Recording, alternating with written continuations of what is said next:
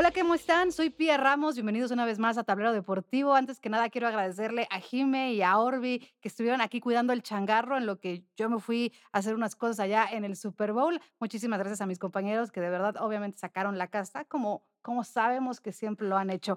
Eh, ya estamos de vuelta Orba hoy no pudo estar porque estamos en constante rotación con las diferentes cosas que tenemos que hacer. Jimé se va a ir en unos días al abierto de los Cabos y luego al abierto de Acapulco, pero aquí estamos en constante rotación. Jimé, ¿cómo estás? Muy bien, Pia, qué bueno tenerte de vuelta. Sé que estás cansada, pero fue una gran cobertura y ahora empezamos a cambiar el chip, dejamos la NFL un rato y tenemos que platicar de varios otros deportes porque en estos días se vivió un mundial que le da muchas alegrías a México. Así es, eh, fue el Mundial eh, allá en Doha de deportes acuáticos, digámoslo así. Tenemos un invitado de verdad muy, muy especial, eh, que aparte es un gran amigo aquí de Latinos, nos ha dado varias entrevistas.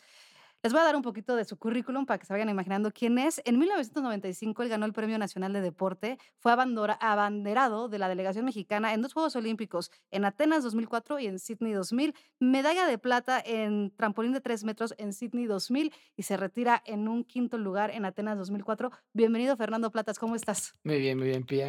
Muchas gracias por la invitación y siempre un gusto estar con ustedes. Y me quedé cortita porque estaba muy largo tu currículum entre panamericanos, centroamericanos y todas las cosas que has hecho. El problema ya son las fechas, que hay que decirle a la gente que sí existieron los 80 y los Sí, sí, o sea, como que uno lee aquí 1995, yo no lo siento tan lejano y ya luego te yo pones a pensar, no, pues ya va a ser 30 años de 1995, está impresionante. Pues antes que nada, bienvenido, gracias, por hacernos un espacio en tu agenda, porque sabemos que vienes justamente aterrizando de Doha, traes un jet lag. Y hablemos de Doha. Eh, un buen mundial para México, a mi parecer. Eh, los clavados sacando la casta después de que han sido años difíciles para los deportes acuáticos en México por los temas que ya hemos platicado en varias ocasiones aquí en Tablero Deportivo. Tú que estuviste allá, ¿cómo, eh, ¿cuál es tu saldo de este mundial? Pues primero habría que decirle a la gente que Doha es la última parada tan importante previo a Juegos Olímpicos para todas las actividades acuáticas, no solamente para clavados, sino para aguas abiertas, para natación artística, para la misma natación y para nosotros creo que es un, muy buen saldo, ¿no? Primero, obviamente, clavados con un buen resultado, tomando las pruebas olímpicas, las que no son olímpicas también hay que hacerlas un poquito al lado, que aunque son medallas, contemplan bien, la natación artística creo que cumplió y ellos ya habían, ellas ya habían logrado su calificación. Y también aguas abiertas, hay dos este, calificados, ¿no? Tanto Pablo como Marta califican a Juegos Olímpicos en aguas abiertas.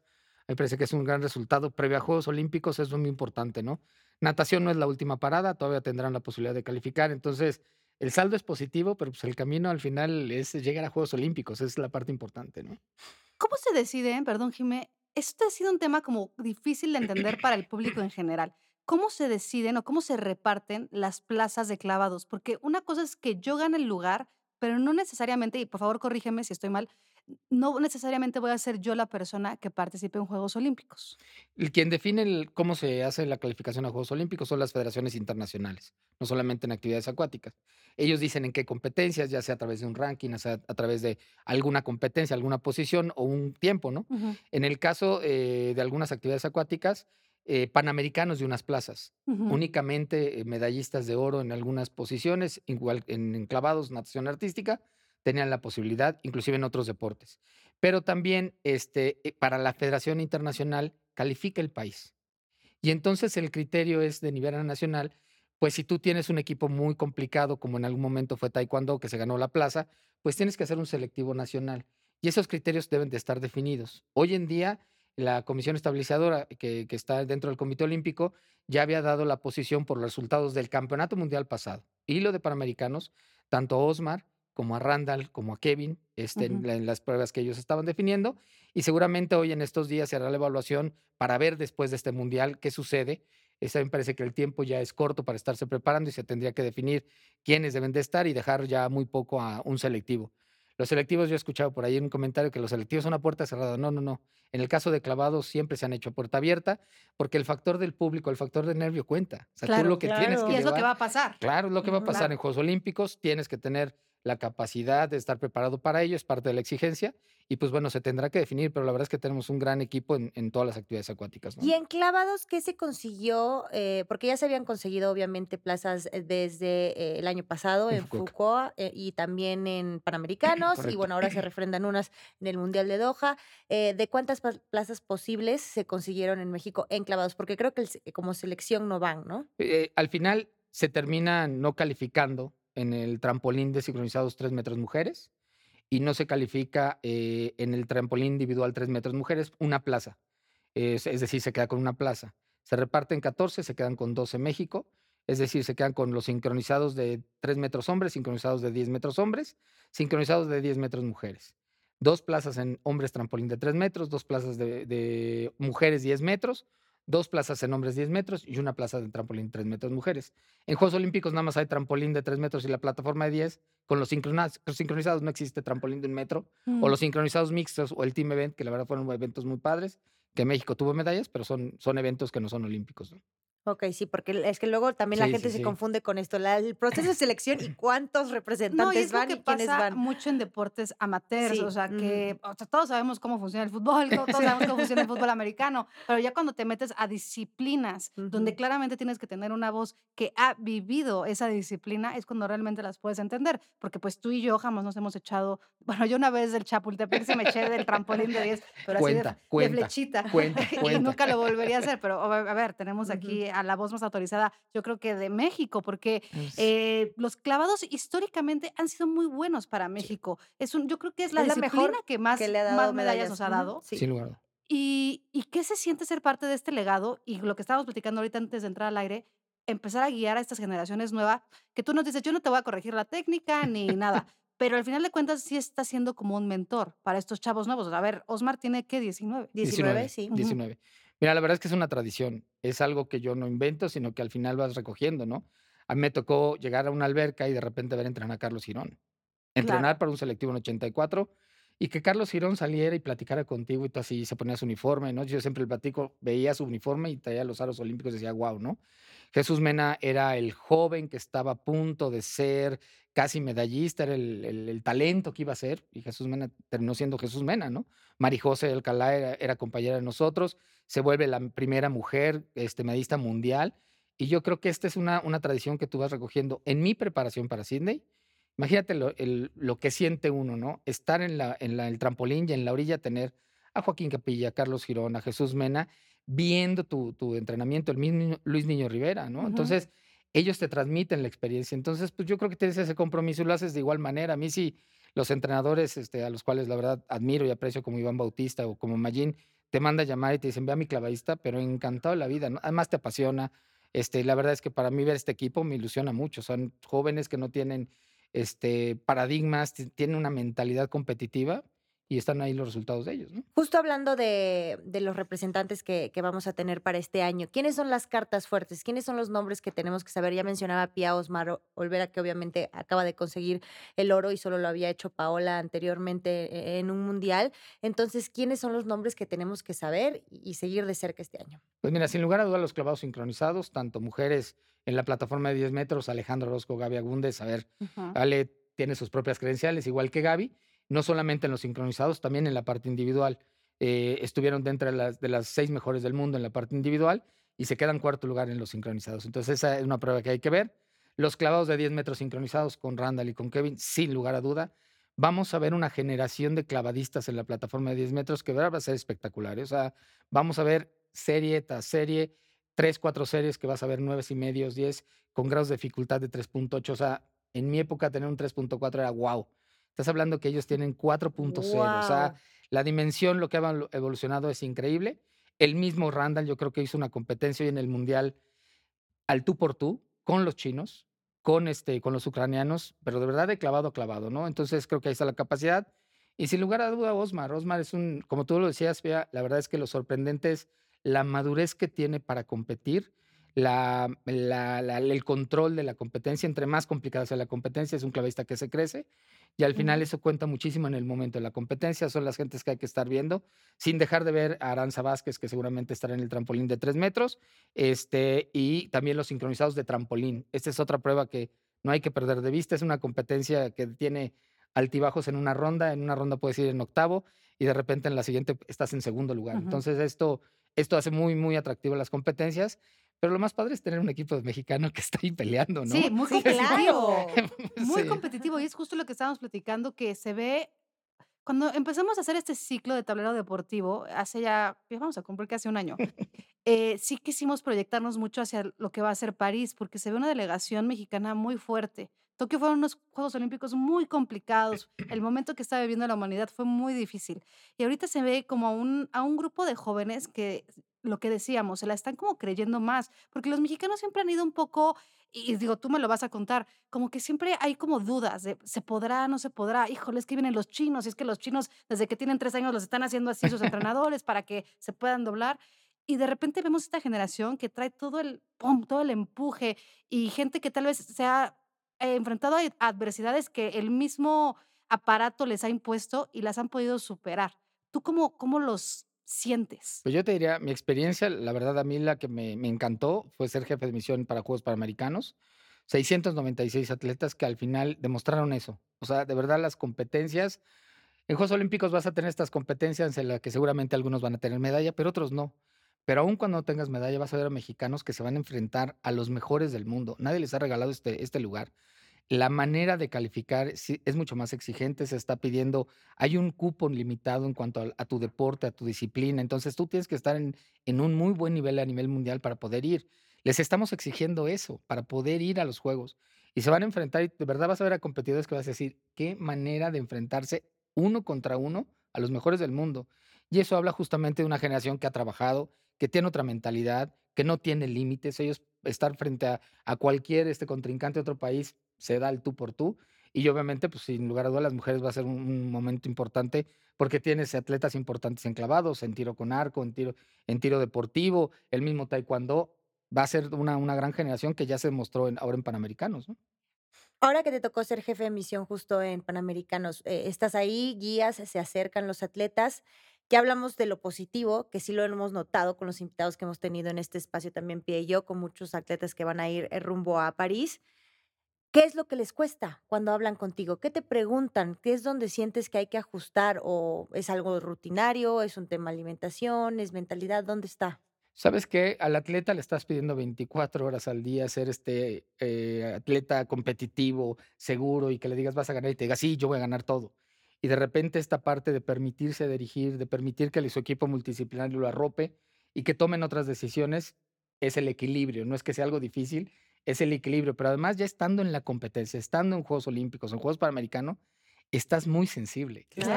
Estás, en ese momento en donde tu equipo te tiene que arropar, tú te tienes que permitir, es un tema de confianza con tu entrenador, con tu equipo multidisciplinario, por eso el equipo multidisciplinario es muy importante y puede ser el, momento decisivo, ¿no? Puede ahí sentirse más presionado, puede sentirse en su momento este, ideal, ¿no? Completamente, o puede ser un momento que le, que le cueste trabajo. Ese es el momento y es algo que se viene trabajando desde ahorita y que únicamente se va a definir hasta el día de la competencia. Entonces es una espera, es un trabajo, pero pues esa es la, la, parte que les apasiona a los atletas y quienes están alrededor de ellos, ¿no?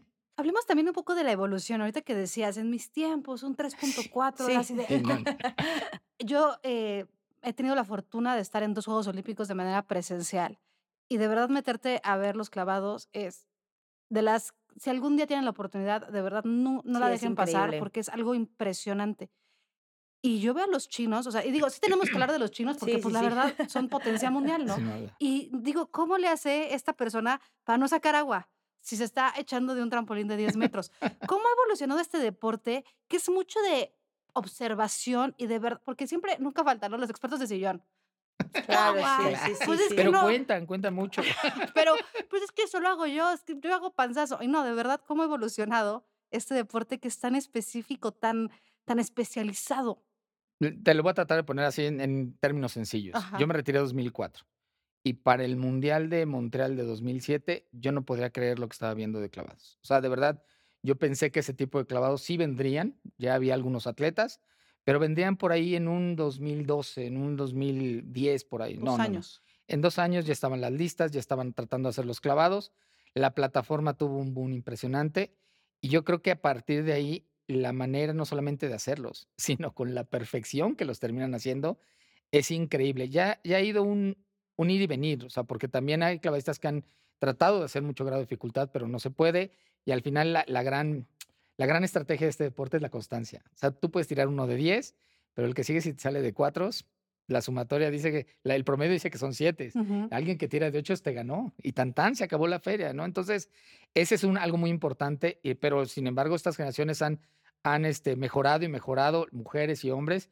Mi lista que yo, con la que gané la medalla en Sydney, la tiran los hombres en el trampolín de un metro. Eso es a lo que ha evolucionado. O sea, literalmente los trampolines se han mejorado, pero lo que ha mejorado es la técnica, los atletas, sin lugar a duda, la manera de entrenar, las herramientas para entrenar son este, increíbles. Hoy la tecnología, enclavados, la repetición, poder hacer comparativos con un dashboard, en fin, todas esas herramientas, pues permiten que el atleta tenga una reglamentación muy rápida y puede ir mejorando. Entonces, pues simplemente es espectacular, como tú lo dices. Este, van a ver, yo creo que hay una generación de clavadistas, hombres y mujeres, que de verdad entre los cinco o siete del mundo es espectacular lo que, lo que se va a ver en las finales de Juegos Olímpicos. Ahora, el otro día una compañera del gremio de comunicación deportiva estaba diciendo que a lo más que puede aspirar el mundo es a platas y bronces porque China ya tiene puestos firmadas las medallas de oro. ¿Tú compartes esa idea? No, nada está escrito. Nada está escrito. Para 2008, Juegos Olímpicos en Beijing. El tercer deporte más, más importante es los clavados. Decían ocho, va a ganar ocho medallas. Ganaron siete. ¿no? bueno. pero, le pero le terminan ganando la prueba reina, que es la plataforma de 10 metros, y un australiano. Eh, igual en mi época decían, nombres este, pues a repartirse lo demás, pero no te puedes meter, o sea, bronce se va a repartir todo el mundo. Yo quedé plata. O sea, al final queda un chino en primero, pero el otro chino queda en cuarto. Osmar lo hizo en el campeonato mundial, se metió en medio de los chinos. Randall pasó a la semifinal en segundo lugar, en medio de los chinos. Y así también este Jack Laurer, este Tom Daly lo han hecho. Tom Daly que este, a ver, lo han hecho. Entonces, este es, esto es lo padre del deporte. O sea, justo cuando dice alguien, híjole, es que bajar de los 10 segundos en los 100 metros, no, hombre, eso es de máquinas. O sea, Y sucede, ¿no? Y, así pasa con muchas disciplinas. Con muchas disciplinas. Y es lo emocionante del deporte, es, es, lo que el humano termina haciendo y que es parte de, una educación deportiva. ¿no? O sea, si tuvieras que decir medallas para clavados en México, aquí siempre ponemos eh, en compromiso a todo mundo. y sé que está todavía más cañón porque pues al final de cuentas tú estás directamente con ellos, pero pues sí te tenemos también que comprometer un poquito, si no para ¿Cuál es tu pronóstico? No, no diría. La verdad es que te voy a decir por qué, porque ya desde por sí, como tú lo dijiste, clavados es un deporte que llega a Juegos Olímpicos, llega a Juegos Panamericanos, Campeonato Mundial, Centroamericanos y dicen medalla. La presión ya es suficiente. Este, ¿Hay posibilidad? Claro que hay posibilidad. No se puede escribir nada hasta el día de la competencia. Entonces creo que ellos saben lo que tienen, lo que pueden llegar y yo diría, pues tenemos que esperar y tenemos que confiar en cada uno de los atletas del deporte, que sea tiro con arco, tiro deportivo, a ojos cerrados, de verdad, yo les puedo decir, va a ser una delegación de la cual vamos a estar no emocionados, sino súper orgullosos. Nos pasaban en Chile, ¿eh? de verdad la gente nos paraba y decían, oigan, qué delegación tienen, qué increíble, eh, tiene una actitud esas cosas también suman, ¿no? Claro, por supuesto, porque cuando te das cuenta que los demás te están viendo, dices, o sea, no, no estoy diciendo que necesites la confirmación de alguien más, pero sí siento que es bonito decir, ah, o sea, me están checando. Ahora, Fernando, yo me acuerdo muy bien de tu medalla.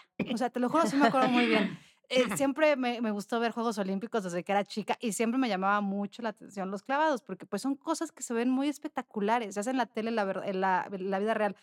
¿Qué te acuerdas tú de tu, de tu medalla? Que pues ya va, van a ya va a ser 2024 años, justo. Nada más.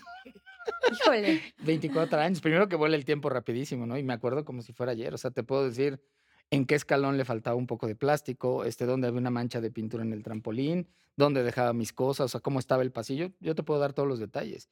Lo, es una experiencia completamente personal, pero que la vives con tu equipo de trabajo. Porque la verdad es que la gente tiene que entender que nuestros entrenadores, los fisiatras, todo el equipo multidisciplinario son seres humanos. O sea, dejan la vida con su familia. Ellos no dejan de ser papás, hay que pagar la renta, hay que pagar la escuela, ¿no? Claro. Todo por estar con nosotros. Y el resumen del trabajo es el atleta que está allá arriba. Entonces, la verdad no es una vivencia completamente personal. Es increíble, este, y más cuando sabes que tú tienes la capacidad que puedes responder a la responsabilidad. Sabes que te subes a ese trampolín y dices, yo creo, ¿eh? Yo creo que cuando los atletas están ahí arriba, dicen, a ver, échame la responsabilidad. Que la alberca tiene 20 mil gentes, está bien. Que tiene 30 cámaras, está bien. Que necesito ocho medios para ganar la medalla, está bien. Que me tiemblan las piernas, está bien. Pero sabes que estás preparado para eso, ¿no? Y es un momento que te marca sin lugar a duda de, por vida, ¿no? ¿Dónde tienes tu medalla? En un cajón. Ay, no es cierto. No lo tienes en el baño como, como Kate pues, Winslet que tiene su Oscar en, el baño y para que la gente vaya y haga su discurso. No, lo tengo en un cajón? En un cajón, está con su estuche, en un cajón ahí. Y de repente así abres el cajón y, y la ves o, de, o sea, es muy de vez en cuando. Cuando a veces salgo, doy conferencias, entonces salgo y la ah, llevo y demás.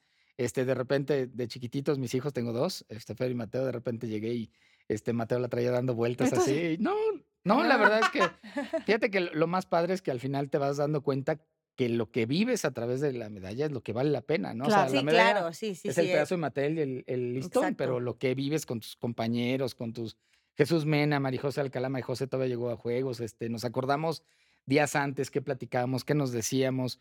En fin, yo creo que eso es lo que termina dando el valor a la medalla, ¿no? Que por cierto, qué hermosas están las de París. Preciosas. Creo que todos nos enamoramos. Sí, sí, sí, están increíbles. La verdad es que Qué diseño. ¿eh? Cada año, cada Juegos Olímpicos decimos, están padrísimas y pasan cuatro años y sacan una cosa todavía más espectacular. Y me gusta esta onda de que tiene un cachito de la Torre Eiffel, así como las de Tokio estaban hechos de materiales reciclados de celulares. Pues es un tipo de innovación que también se agradece mucho y es parte pues de lo que son unos Juegos Olímpicos. Ahora, estos Juegos Olímpicos pueden ser una inflexión en el deporte mexicano. Si a México le va bien en estos Juegos Olímpicos, ¿qué va a pasar con el deporte amateur mexicano?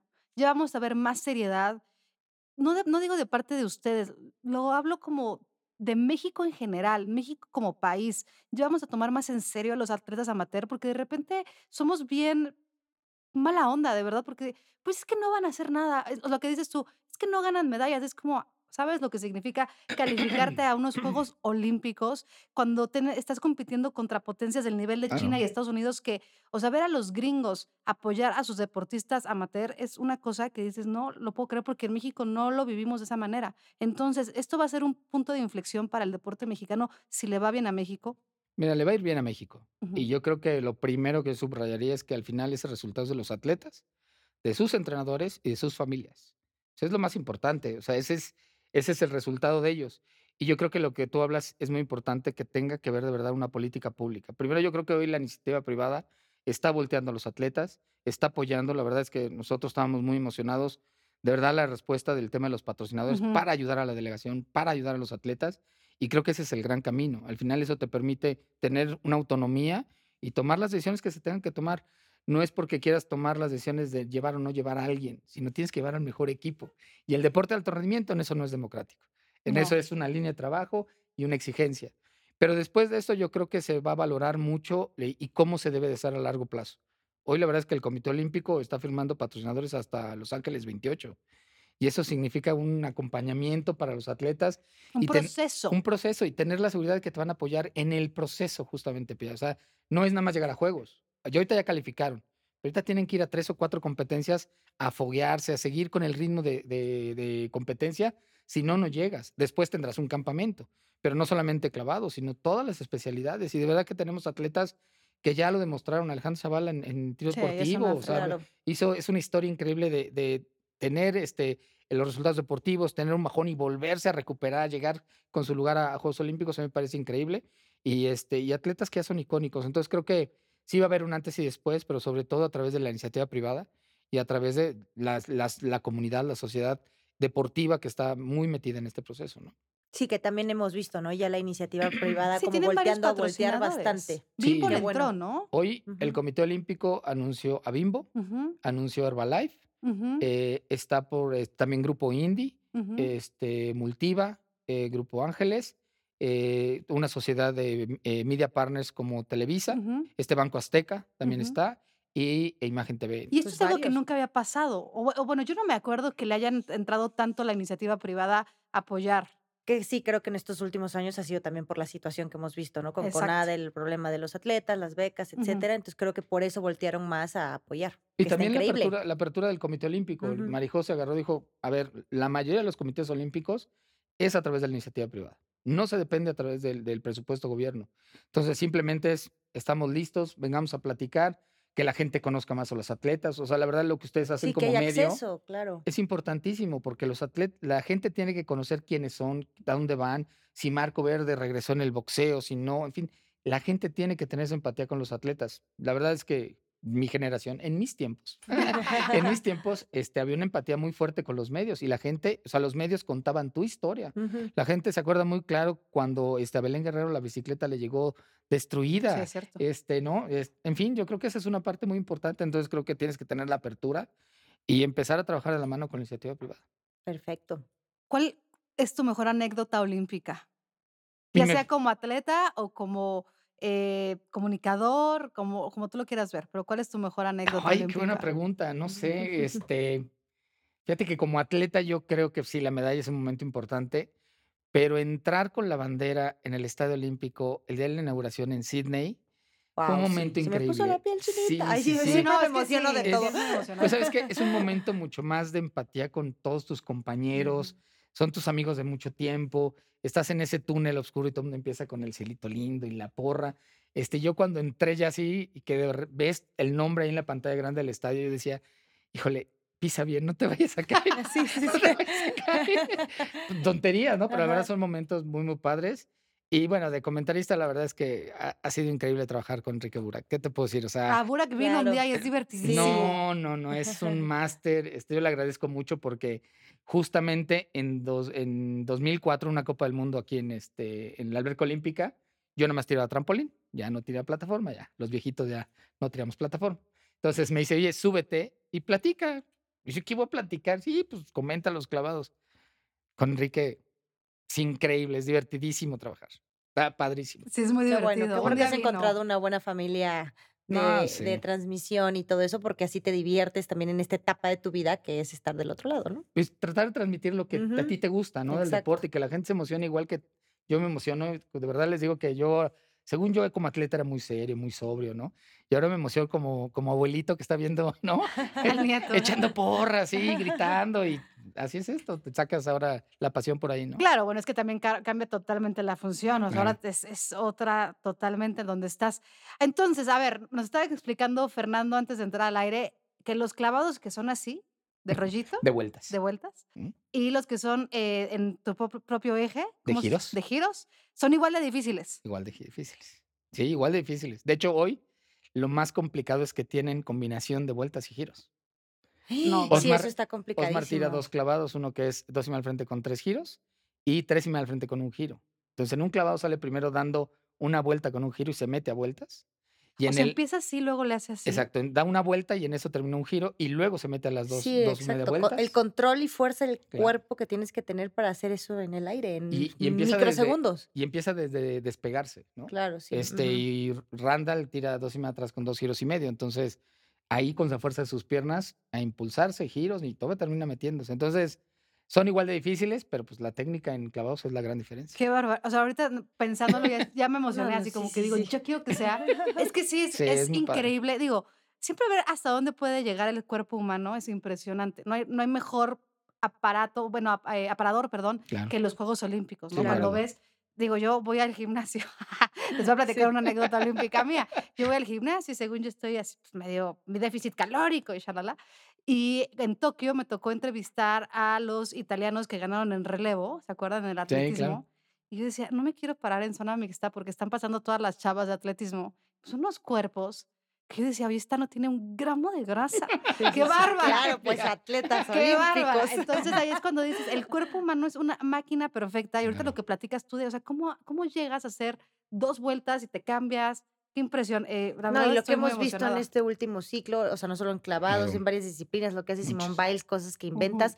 Si estamos en esta época, ¿qué va a pasar en 20 años? O sea. Seguramente a lo mejor. De eso se trata los Sí, claro, o sea, va evolucionando. No, pero es impresionante. Cualquier deporte, o sea, tiro deportivo, el tema del estrés, la concentración, tiro con arco de igual, o sea, trata de abrir el arco nada más, ¿no? Y luego mantenerlo. Ah, o sea, es, cualquier deporte tiene una parte increíble, como dice Pia, de de admirar lo que terminan haciendo los atletas y todavía lo hacen mejor cada año, mejor cada vez y todavía con el estrés de la competencia, bueno, no, no, no, para morirse, sí. Pues Fernando, te queremos agradecer muchísimo tu presencia, eh, felicitarte también por el trabajo que han hecho, porque los hemos estado siguiendo muy de cerca a ti, a Bernardo, a Marijose, porque sí nos interesa mucho lo que tú dices, darles este aparador para que la gente los conozca, se identifique, les interese y también hacer nuestro, o poner nuestro granito de arena, ¿no? Igual dentro de 20 años alguien dice, ay, es que yo vi a Fernando Platas una vez con Jimmy y con Pía. y de ahí quise ser claro, ¿Por qué no pensarlo así? Creo que sí. ¿Por qué no pensarlo así? Creo que sí. Muchísimas gracias. de verdad. Al contrario. Jimmy, gracias.